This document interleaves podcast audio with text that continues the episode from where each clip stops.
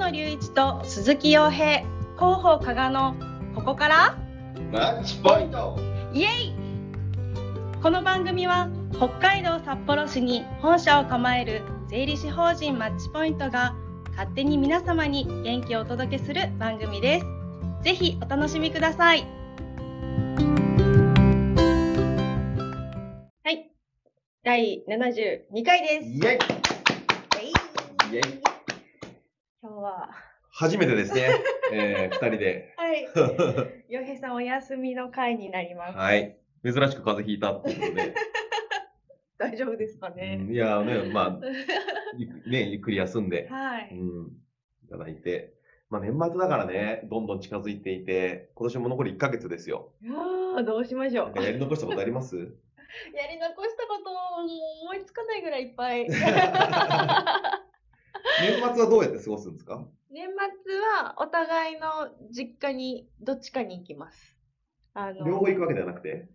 うんと今年は上島家が先かな。ああ。であの年末に年越しをまあ上島家でして。してで年明けて加賀家に行きます。いいっすね。北海道内なので、そうですようね。ん。だからうちはだから地元が高知なんで、まあ高知にはさすがに帰れないんで、うんうんもうずっと、あの、なほこさんの実家の方にいるって感じだと思いますけどね。おおおお隣からすごい音がしてびっくりしました。ハプニングが。いへえや、今日は何のネタもなくはい。スタートしましょうということで、怖い怖い怖、はい。い、スタートをしたので、ズレズレなるままに 話ができたらなと思うんですけど、はい。どどうですか？最近なんかあったことで面白いことありました？最近の面白いこと、うん。最近の面白いこと？じゃあ僕が先に言おうか。はい。もう困った時はイエロースターズに。はい。いちょうどね、あのー一週間休みになるんで、えっ、と、本当はね、毎週末やるんですけど、はいはい。ここの週だけ、えー休みって感じになっていて、18、19で、はい。え5試合目、6試合目うんはいはいはい。があって、で、トヨタ自動車さんと大分三好と試合があってですね、まあ見事に2連勝。かなり、かなり、こう、嫌な流れで前の週はい連敗してたんで、大丈夫かな？選手もまだね、あの全員がフルでうん出れてない状況なので、大丈夫かな？と思ったんですけど、うん、さすがは立て直しが上手ですね。監督の。よかったですね、よかったです。あれ前の週のあの敗戦してしまった時は全部フルフルでフルセットで、したよね。そう。疲労がすごそうだなと思って。て、そう。5セット目はさすがにしんどいですよね。10ってことですもんね。そう。2日で。遠征でしかも。いやーそうですよね。そいや疲労が。う。疲労が溜まってただろうなと思ったんですけどね。すごいですね。そこからちゃんと立て直して。うん。で、まあね、ちょっと疲れはね、出てると思うんですけうんうんど、1週間休みなんで、みんながね、コントロールしてもらって、うん、うん。で、12月頭にもう1試合あって、はいえー、これで、今シ今シーズン、今年度は終わりで、月は年明けって感じになるんで。12月はどこでやるんですか？12月は、えっ、と、これどこだろうかな？臨海体育館って書いてるね。あ、愛知県。愛知県愛知で、今、えー、現時点では3位、ディアティンさん、4位、アザレアさん。並んでましたねそうて結構だからこれも、今年最後の試合ですけど、はい大一番になりますね。これで連勝したらかなりいい、いい流れがいい流れで来年に臨めるって感じですよね。収めたいですうねん、そうですね。頑張ってもらおはい。あの、カバン3つおそろ、面白かったです。あのが。う。ああ、みんなが同じやつでね。みんな使ってると思って。そうなんですよ。なんかまあ結構みんながね、買ってくれているんで、はいうん。お空が結構多い。はい。上島さんも、あの、パーカー買ってたので、うん。この間、洋平さんとおそろで。ペアルックでねペアルックでマネジメントゲームしてました。仲良しみたいな感じで。え？ー、と思って。思いつきました。最近あったこと。いいえ。最近あったこと？最近あったこと何ありましたかね？1週末とかどっか行ったんですか？行ってないです。週末は、はい。あ、いあれです。あの、子供うのん。学習発表会がありました。学習発表会？はい、あの、小学生なので、ええ小学生は学習発表会。参観日とはまた違うんですか？はい、あの、劇とかあ、そういうことをやる。を、あの、体育館でみんなで披露する。へえー、面白で。した。何やってたんですか？劇？げ劇、なん、なんでしょうね。あの、多分、劇な、朗読劇みたいな感じなんだと思うんですけど、ナレーター役の子たちが何十人もほステージにいて、ほで、あの、上で、あの、主役が何人かいて、うん。主主役というか、その、お話の登場人物が、はの同じ人が何人もいて、うはいはい。で、そこ、登場人物が2人か3人ぐらいしかないすごい、物語なんですけど、ね、物語を選んだね。もうちょっと登場人物増やしてあげた方がね。でもなんか一人一人出るとかじゃなくて、もうまとめてみんな出てきて、みんなで同じ行動をとって、やる。えー、だいぶ効率的な。ああ、こういう劇なんだ。だから、あの、ステージの上に立ってる動作をする人と読む人がいるので、言葉は発しないんですよ。ああ、なるほど。読む人の声に合わせてで動くって感じなんですね。なんでだろうって言ったら首かしげて、ううんんってやったりとか、これくださいっていう時はもうその動作をするっていうのをやってて、それを見見見ました。どんな感情になるんですか？なんでしょうね。あの、可愛いな、頑張ってるな、みたいな感じですか？はい。ただ、保育園の時の方が、こう、劇っていうのをやってくれてたので、うん。そっちの方がなんか、セリフを一生懸命言ったりとか、はい覚えて言って、っていうのを見てたので、そっちの方がなんか感動しちゃって、成長。に。でもなんかこう、集団で同じ行動をとって、っていうのを見ると、なんか、クオリティが、いや、これ、僕もね、最近ちょっと思うことがあって、はい。昨日、その保育園の園長先生と話をしていて、なんかその、今の小学校の教育って、うん。まあ、ある種、昭和の小学校教育から抜け出してないというか、うん。今、日本、あの、うん。世界中で黒板に一斉の手で座って、あの、黒板に板書をして、うんうん。えっと、それを子供たちがあの見てるっていうような授業を取ってるのが、なんか、主要なところでは3カ国ぐらいしかないらしくて、うんほとんどのところがこうディスカッション形式の授業の方にこう移っていってるらしいんですよね。へだから、全員が一律に同じようなレベルで、うん同じようなことをやってもらってっていうような。ことって、もうなんかちょっと時代からずれてるんじゃないかなみたいな。確かにそういう感じがありました。あねとあの、教科書を持って読んでるんですよ、ナレーターの人が。だあからなんか、踊って、踊りは一生懸命覚えたのをやってて、クオリティが、その、年々上がってるから、成長したなって思うんですけど、それまでの間が、こう、決められたことをやってます。うんみたいなのが、どうしても学校教育よりは保育園とかの方が、そうなんですよなんね。かいろいろ考えてやってますよね。考えてやってくれてるなっていうのがあって、あと、すごいいい保育園だったので、うん細かくやってくれてたんですよね。はいはい。それを考えちゃうと、ちょっと小学校物足りなさがすごくて、うん ちょっと思っちゃいました。もうちょっと年齢が上がれば、もっとこう、なんでしょう、一人一人セリフがある、一人一人役がある劇をやるのかもしれないんですけど、うん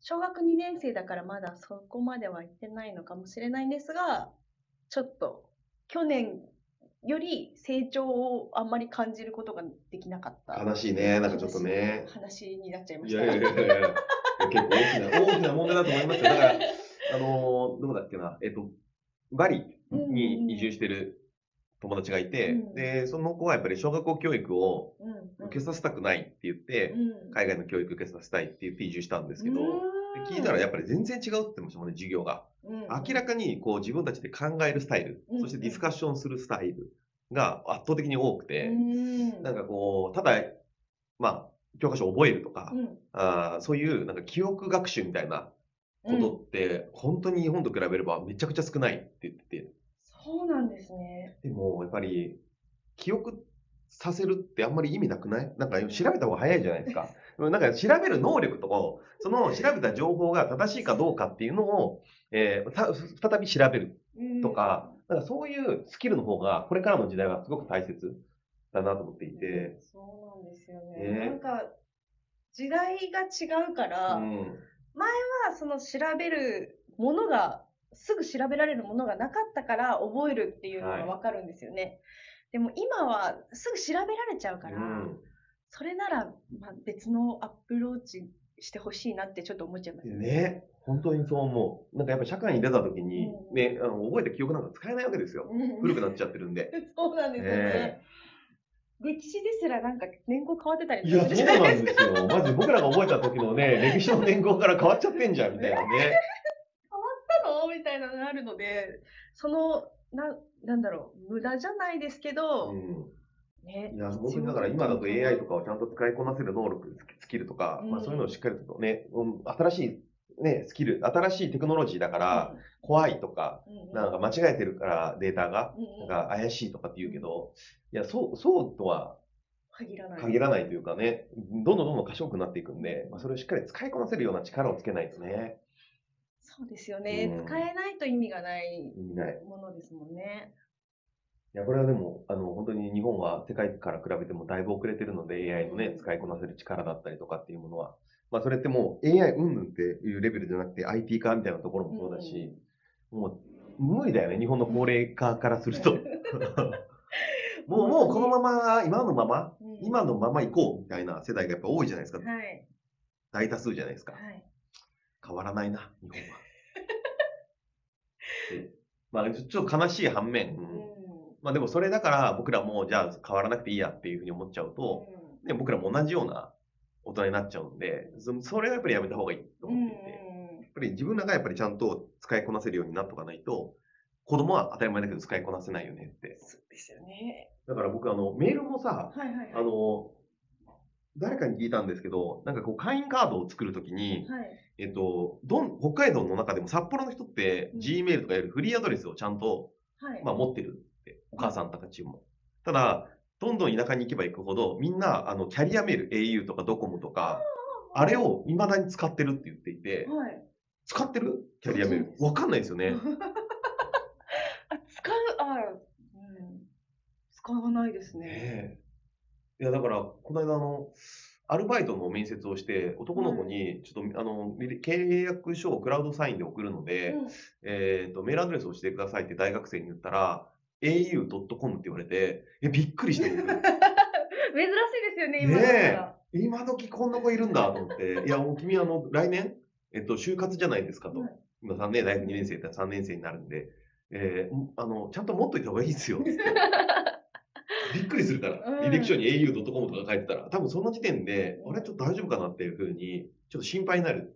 うん。でも、周りでそういうの教えてくれる人がいないんだなと思って。そうですね。多分お父さんお母さんからうん。それをもらってそのままなんでしょうね。多分ね。そこからアップデートしてないと思うんで。そう。あこれは怖っと思って。確かに。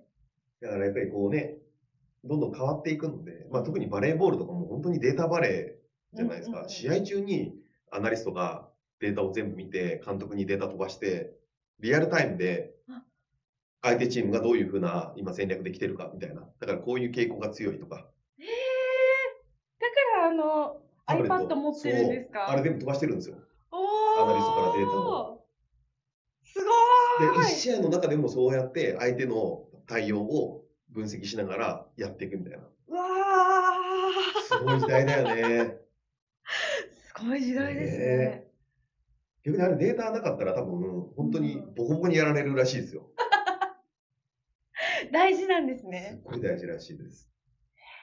えーじゃあもうアナリストの方忙しいですよね。いや、めちゃめちゃ忙しい。おーすごい。それ専門職なんでね。うん、うん素晴らしいなと思って。分析力とかもめちゃくちゃめちゃくちゃ大事ですね。難しそねう。まあでもね、もう12月にもうすぐ入るんでね。は今年も1年。1年終わっちゃう。やっちゃうけど、まあまだ言ってもあと1ヶ月あるんでね。はいあの、2023年がさ、本当にいい1年だったっていう風になれるように、あの、しっかりこう、やりたかったことをうん一個でもクリアする。会いたかった人に会う。行きたかったところに行く。ね。うんなんかそういうことをちゃんと積み重ねて、残り1ヶ月は過ごしたいなと思いますよね。はい。うん。まあでも、月初、年初になんか自分で目標立てたりししてます？今年はこういうことができるようになりたいとか、こういうことをしたいって。私あんまりそういうの考えてないです。で、なくても僕はいいとは思うんですよ。うん持たなくていい。ただなんか昔はやらなかった。なんか、子供の頃とか。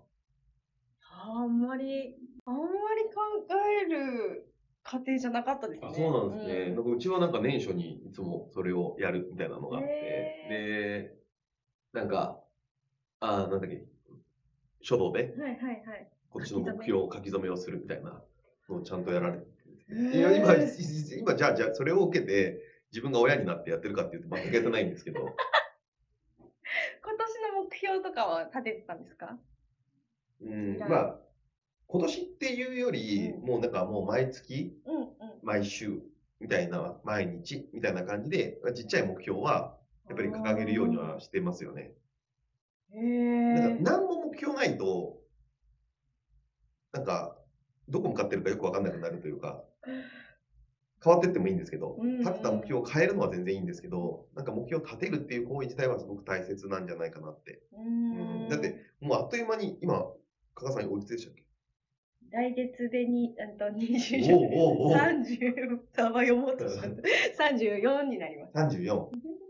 僕が今42なんで、ね、まあ、まだ平成になってから、え日本人の平均寿命ってめちゃくちゃ伸びて80何歳になったわけじゃないですか。で、昭和とかの時代って50何代、何歳なんですよ、平均年齢が。で、そう考えると、50何歩って死ぬってことを考えたら、もうすぐ終わっちゃうわけじゃないですか。ね。なんか、ああ、そうか。そう考えると、目標を決めて、なんかね、うん一つでもクリアしたいなと思いますけどね。やりたいことを。うん。なんか、さ昨日誰かと話してたんですけど、なんかお金がうんたくさんあったら本当に幸せなんだろうかっていうのがあって、何があれば人って幸せになるんだろうねっていう話をしていて、深いですね。ど、何があればいいんですかね？結論、時間と友人っていう話になったんですよね。多くの友人というよりは深い友人。がいれば、し実はお金なくてもそれなりに幸せなんじゃないか説があって、信頼できる人とその人たちと過ごす時間っていうのが多分何よりも幸福度を高めるんじゃないかな、みたいな。うん。それをなんかね、僕もなんか最近ね、よく考えるようになってきて、うん。なんか今までのこう会社とかだと本当に仕事が大事うん。だったんで、もう土日も仕事うん。だし、まあもちろんね、仕事好きな人はそれだと思いますけど、それで60歳とかなった時に、うん仕事がなくなっ、会社員でね、なくなっちゃった時に、あまりの虚無感、すごいだろうなと思って。そうですよね。ないですよね。ね、で、残りの20年ぐらいうんうんで、時間もないし、友達もいないし、みたいな。でも退職金だけはあるみたいな。やばいなと思って。それ幸せじゃないじゃないですか。そうですね。食べて寝るしかない。そう。だとしたら、もう、若いうちから、時間と、まあ、誰と過ごすか、みたいなことを、ものすごくだ意識して、大事にしていった方が、幸福度は高まるんだろうな。そうですよね。誰が一番うん大切かってなった時に、もちろん家族一番じゃないですか。で、プラス家族だけだとうん、やっぱりこう、人生って、なんかちょっともったいないというか。うんで、本当に信頼できるうん。友人を、まあ、何人か抑えておくっていうか、作っておく。と、精神的に安定するというか。う、ん、そうですね。確かに。で自分が何か、まあ、犯罪をし、仮にですうん。犯罪をしたときに、その時にでも、近くにいてくれる人、うん。離れていかない人。ん。っての存在、うん。めっちゃ大事だろうなと。大事ですね。そういう人が周りにあなたはいますか？みたいなのは考えていきたいなって。うん。そうですね。その人が何人もいなくていいから。あ、そうそうそうそう、数人でもいいんで、数人でも。なんかあっても絶対的に信頼してくれる人。うん。うん。絶対戻れる場所というか、そう。で、そういうのいなくてお金だけあるって一番悲しくない？悲しいですね。どんだけ推しを、推し活してても悲しいかもしれない。いやーだから残りの人生はやっぱりね、こう年の瀬ってよくそういうのをやっぱり考えるようになるね。うん。まあ何も考えてなかったです。まあでも本当に、うんで、残りの人生の今日が始まりではあるけど、うん。うん。か一歩ずつ我々は、あの、はいしっかりと死に近づいていってるってことを認識しつつ、そうですよね。うん毎日毎日をね、大切に。ね生きるっていうことは死に近づくっていうそういうことです、そういうことです。はい。それを別に暗く捉える必要はないと思うんですけどね。はいただ毎日毎日をそう大切に過ごしていくっていうのが多分大切なんだろうなって。うんはい。はい。はい。ということで時間になりました。取り留めもなく話しちゃいましたけど、はい。ははい。い。次回、洋平さん帰ってくると思うんで、はい。なんか話す話題を考えておきましょはい。う。はい。お帰りで。お帰りで。はい。ということで、じゃあ、い中まとめお願いします。これ1ヶ月。何しようかな。うん中まとめどうぞ。えーっと、残り1ヶ月ちゃんと考えて過ごします。はい。ありがとうございます。ありがとうございま